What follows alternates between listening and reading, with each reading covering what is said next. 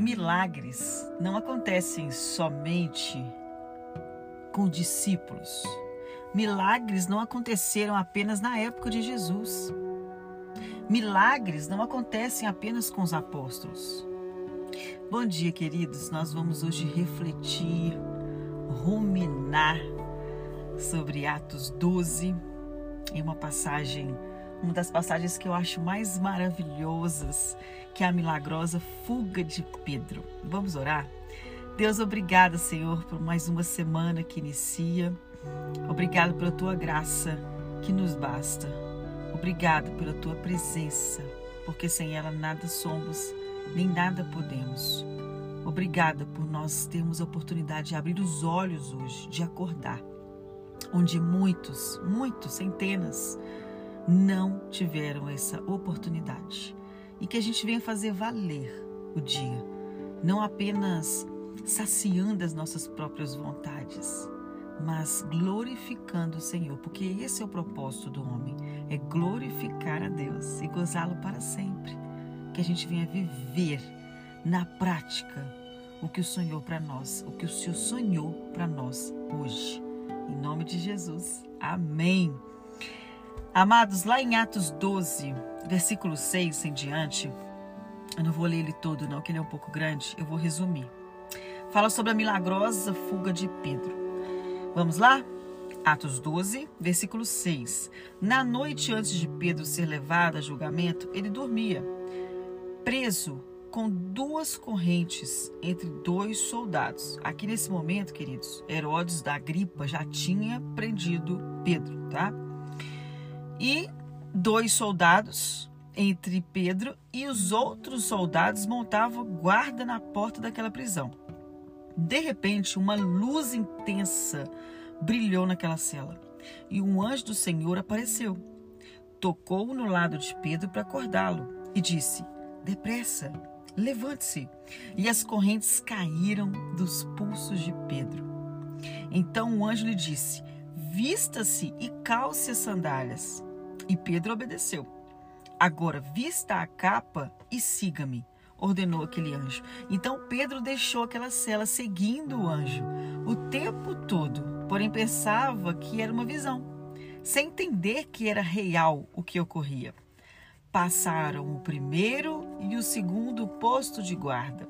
E quando chegaram ao portão de ferro que dava para a cidade, o portão se abriu sozinho para eles. E os dois passaram e foram caminhando ao longo da rua até que subitamente o anjo deixou. Por fim, Pedro caiu em si e falou: É verdade mesmo, disse ele. O Senhor enviou um anjo para me salvar daquilo que Herodes e os judeus planejavam me fazer. E continua aqui, né, queridos, com Pedro continuando o caminho dele para encontrar ali com os outros discípulos e com os irmãos que estavam orando fervorosamente, porque fala que a igreja orou fervorosamente quando Pedro foi preso. O que, que eu quero chamar atenção nesse texto?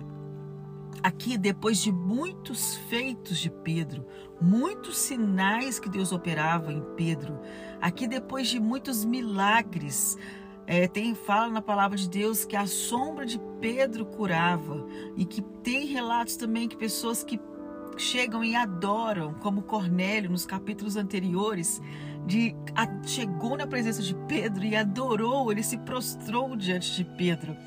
Tamanha era a fama, era o poder que emanava da vida de Pedro, em nome de Jesus.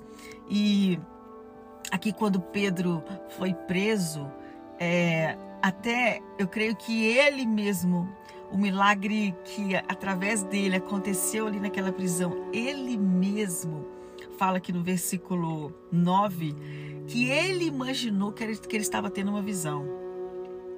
Percebe aqui que a nossa visão material é tão evidente, a nossa visão material ela é tão forte em nós que inclusive Pedro não se deu conta de que estava vivendo um milagre.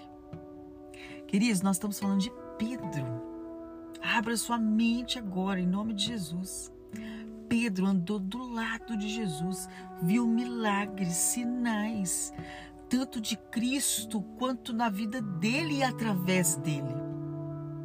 Sobretudo o nosso, na nossa natureza, é tão corrompida e tão contaminada. Nossa, na palavra fala que a nossa carne milita contra o espírito o tempo todo em que Pedro teve dificuldade de entender aquilo como um milagre. E ele estava vivendo um milagre. No capítulo, é, no versículo 11, fala: E Pedro caiu em si e disse: É verdade, o Senhor enviou um anjo para me salvar. Ou seja, se ele caiu em si e se relata isso, é porque ele o que, queridos? Ele duvidou por um instante que aquilo poderia ser real. Essa é a grande que a grande chave desse texto. Porque aquelas correntes de Pedro eram de ferro. Porque os portões que eles atravessaram eram de ferro. Porque as grades daquela prisão eram de ferro. E na Bíblia falava que tinha, além de ter correntes no pulso do Pedro, de Pedro tão talvez medo né, de Herodes dele fugir, tinham dois soldados no lado de Pedro, tinha soldados na porta da prisão que Pedro estava, tinham postos de guarda ali dentro daquela prisão. Ou seja, era impossível Pedro escapar. Era impossível. Mas é algo que a gente tem que abrir os olhos espirituais e ver que o impossível a Ele pertence. Queridos, eu não sei quais os grilhões que estão amarrando seus pulsos. Eu não sei quais que são as prisões que você está vivendo. Eu não sei quais são os portões de ferro que você está vivendo dentro da sua família. Mas esse Deus que é capaz de fazer correntes caírem, de fazer porta de prisão abrir, e portões de ferro abrir sozinho. Esse é o nosso Deus, é o nosso Pai. Com que tipo de olhar que você está vendo essa corrente? Com que tipo de visão que você enxerga só muros de ferro, intransponíveis, impossível de passar? Não enxergue com a sua visão material. O mesmo Deus que libertou Pedro daquela prisão é o mesmo Deus que pode libertar você.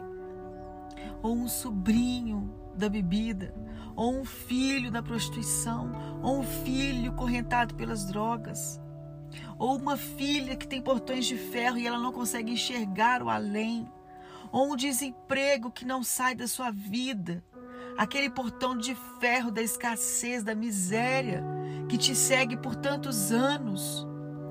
Dependendo é Deus esperando você ter uma visão que Deus pode quebrar essas correntes e abrir esses portões.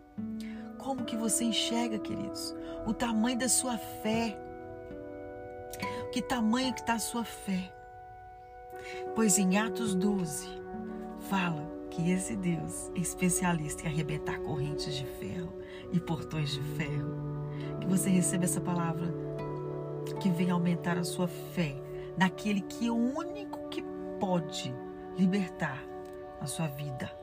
Em nome de Jesus. Boa semana, queridos. Aqui quem vos fala é Talita Rocha, direto de Goiás. Se fizer sentido para você, me acompanha nas redes sociais, arroba underline, psicoterapeuta. Um grande abraço, shalom.